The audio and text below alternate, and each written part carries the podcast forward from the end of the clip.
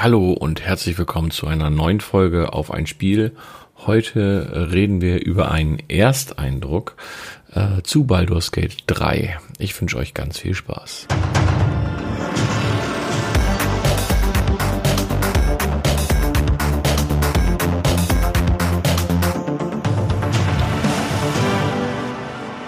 Okay, wo fange ich an? Ähm, am besten irgendwie natürlich logischerweise am Anfang.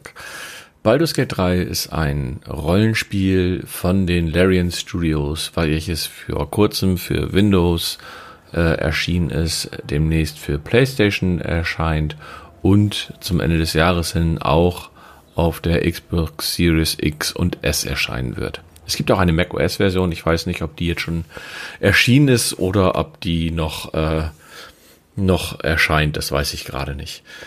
Das Spiel erschien im Oktober 2022 im Early Access und war somit fast drei Jahre in dieser Early Access Phase. Es basiert auf ein Pen and Paper Regelwerk und zwar auf Dungeons and Dragons was man auch ganz klar in diesem Spiel merkt. Also sowohl oder Haupt, wenn ich jetzt allein von der Charaktererstellung hergehe, ist es so, dass ich wirklich hingehen kann und sagen kann, alles klar, ich nehme jetzt das Regelwerk ähm, und bastel mir darüber meinen Charakter und diesen Charakter kann ich dann ähm, ins Spiel übertragen. Ich habe überlegt, ob ich das mal spaßeshalber im, im Livestream oder sowas einfach mal mache, damit man das auch sieht, wie das Ganze dann funktioniert. Ähm, Finde ich ähm, sehr, sehr gut, weil ich mag Pen and Paper. Ähm, beziehungsweise habe meine große Liebe zu Pen and Paper gerade so in den letzten Monaten, Jahren ähm, neu entfacht. Ich habe früher nie jemanden dazu gehabt, der da irgendwie mit, mit einem spielen wollte. Das war bei mir in meiner Bubble nicht so, ähm, nicht so gesehen oder wurde nicht so gespielt. Und jetzt habe ich so ein paar Leute um mich rum. Da macht es schon sehr, sehr viel Spaß, dann die ein oder andere Pen and Paper Runde zu spielen. Und äh, ja, für mich ist Baldur's Gate auch genau das. Für mich ist Baldur's Gate ein virtualisiertes Pen and Paper im wahrsten Sinne des Wortes. Ähm, in der Geschichte geht es darum, dass wir in einem Luftschiff der Gedankenschinder starten und dort von einem Parasiten ähm, oder wir kriegen einen Parasiten eingepflanzt und wir sind auf der Suche nach einem Heilmittel.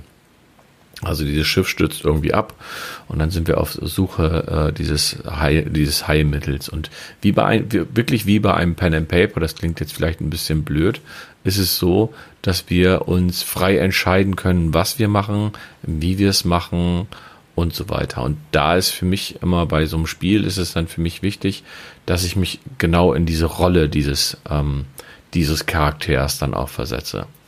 Es gibt dann zwischendurch so ähm, Rollen oder Aufgaben, nennen wir es jetzt mal, wo dann der Spielleiter entscheidet, oh, für das und das musst du jetzt eine, eine Prüfung ablegen.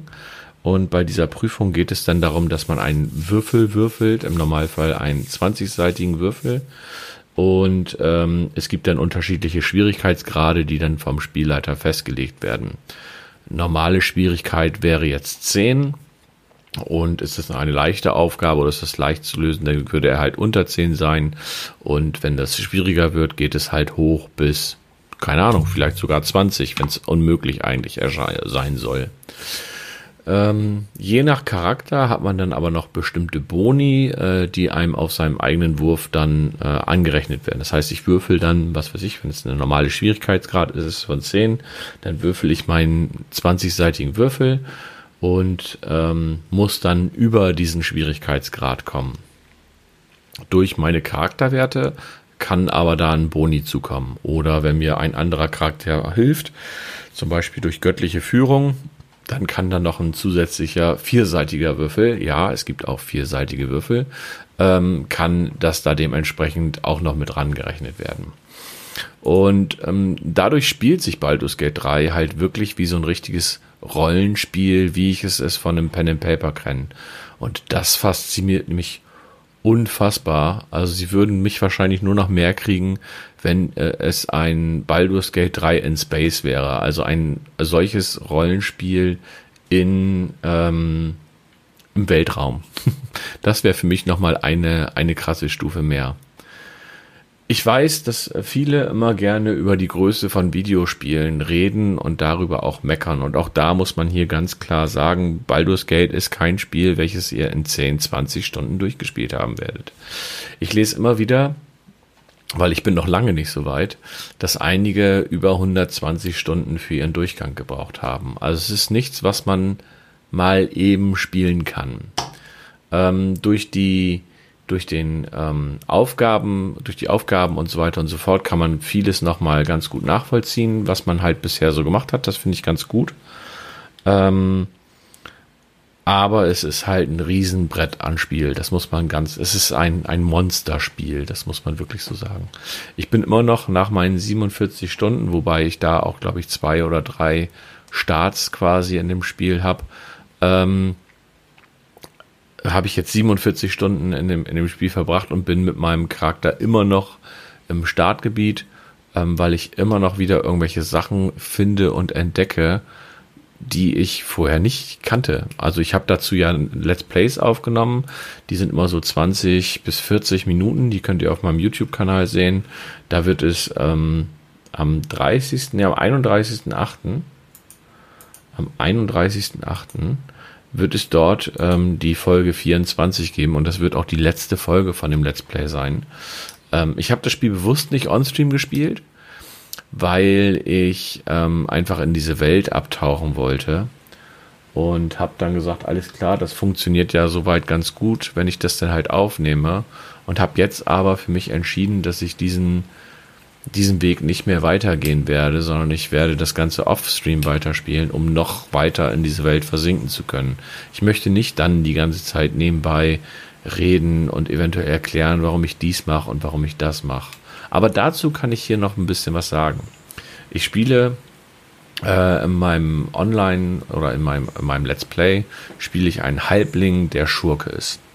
Ähm, und ich habe mich für mich dazu entschieden, dass, also es gibt, wenn man in Dialogen ist, gibt es immer unterschiedliche Antwortmöglichkeiten. Und manchmal gibt es Antwortmöglichkeiten aufgrund der Rasse und aufgrund der Klasse. Also bin ich Schurke, kriege ich vielleicht eine Antwortmöglichkeit, die ich als Krieger nicht kriege. Als Halbling kriege ich vielleicht eine Antwort nicht, eine Antwortmöglichkeit nicht, die ich als Mensch kriegen würde. Und ich werde äh, zukünftig so spielen, dass wenn ich ähm, eine Antwort habe, die ich als Halbling antworten könnte, würde ich die nehmen. Wenn ich eine Antwortmöglichkeit als Schurk habe, würde ich die dementsprechend nehmen. Sonst entscheide ich immer danach, was sich für mich und der Charakter am besten fühlt. Aber wenn ich schon Möglichkeiten habe, diese Sonderantworten dann nutzen zu können, dann werde ich das zukünftig auf jeden Fall machen. Ähm, für mich ist Baldur's Gate eigentlich jetzt schon das Spiel des Jahres. Ich weiß, äh, in den nächsten Tagen kommen die ersten Infos zu Starfield und Starfield wird auch sicherlich sehr, sehr toll. Aber ich glaube, Baldur's Gate 3 ist etwas, was mich noch viel, viel mehr äh, fesselt, weil es halt eine sehr, sehr hohe Freiheit bietet. Also die Freiheit und die Möglichkeiten und der Umfang im Spiel ist so immens, es ist so verrückt was dort quasi alles, alles, alles machbar ist. Also, wie gesagt, ich kann entscheiden, wo ich hin will. Ich kann entscheiden, was ich mache. Ich kann, ähm, es gibt, was weiß ich, wenn ich in ein Dorf komme, kann ich auch, wenn ich will, alle umbringen, die dort sind. Also, wenn man da Lust zu hat und wenn man glaubt, dass man diesen Kampf gewinnt. Davon jetzt mal ganz abgesehen. Und auch das, diese Kämpfe, ähm, also man merkt halt überall, dass es wirklich stark an, an das Regelwerk von Dungeons and Dragons angelegt ist. Ähm, auch die rundenbasierten Kämpfe gehören dazu. Ähm, die Aktion, die Bonusaktion, das mit der kurzen Rast, das mit der langen Rast. Äh, das ist schon alles sehr, sehr cool. Also ich finde es einfach, ich finde es genial, muss ich ganz ehrlich sagen. Ich finde es genial. Ähm, was ich aber weniger genial finde, und ja, für mich hat, gibt es auch ein paar Kritikpunkte an Baldur's Gate 3. Mm, es ist so, dass ähm, man einige Sachen verpassen kann ähm, oder einige Dialoge im Lager verpassen kann, wenn man nicht rastet, wenn man nicht regelmäßig rastet. ich bin so, dass ich eigentlich versuche, möglichst lange mit meinen Zaubern und sowas und mit meiner Gesundheit hinzukommen, dass ich nicht so häufig rasten muss.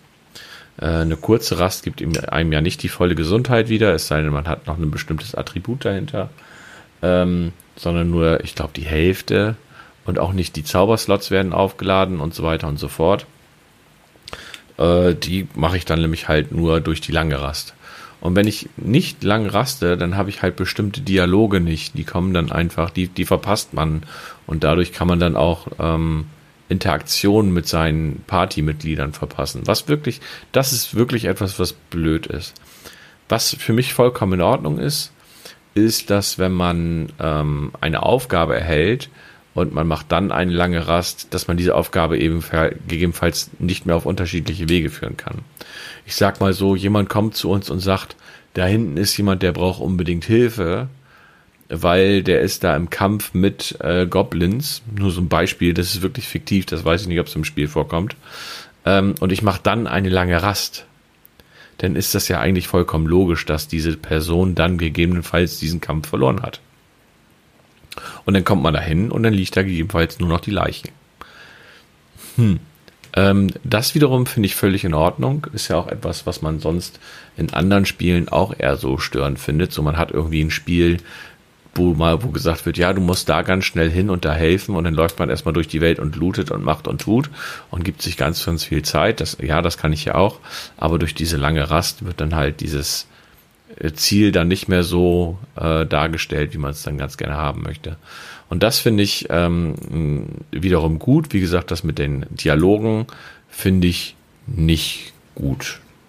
Das finde ich irgendwie ein bisschen, ja, ärgerlich. Ich weiß nicht, ob sie das noch irgendwie fixen.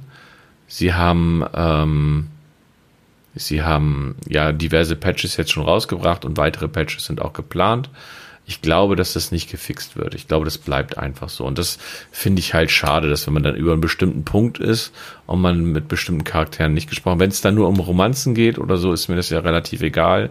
Wenn ich dadurch aber storytechnisch irgendwas verpasse, dann finde ich das ein bisschen ärgerlich.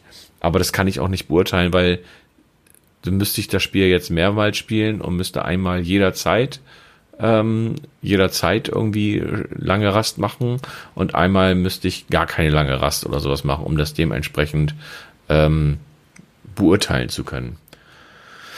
Ja, was gibt's sonst noch zu sagen? Ich habe nicht viel zu meckern an Baldur's Gate 3. Ich hatte bisher keine Abstürze, ich hatte keine Grafikprobleme, ich bin höchstens wegen äh, Dummheit gestorben oder weil ich einfach zu viel wollte.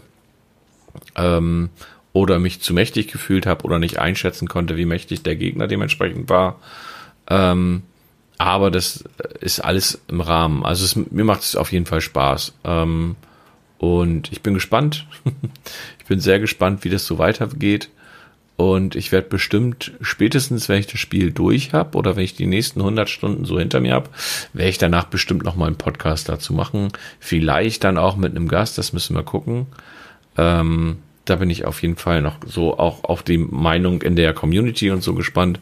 Könnt ihr mir gerne auch auf meinem Discord äh, dazu dementsprechend nochmal einen Kommentar hinterlassen, was ihr so von dem Spiel haltet, was eure Pros und was eure Kontras sind, wie weit ihr seid, wie viele Stunden ihr für euren Durchbringen gebraucht habt und so weiter und so fort. Ähm, ja, das soll es auch zu diesem Baldur's Gate 3 Podcast gewesen sein. Ähm, ich muss leider los, ich muss jetzt weiterspielen. Alles klar. Bis dann, bleibt gesund, habt euch wohl, habt einen schönen Abend, einen schönen Tag und so weiter und so fort. Bis dann. Ciao, ciao.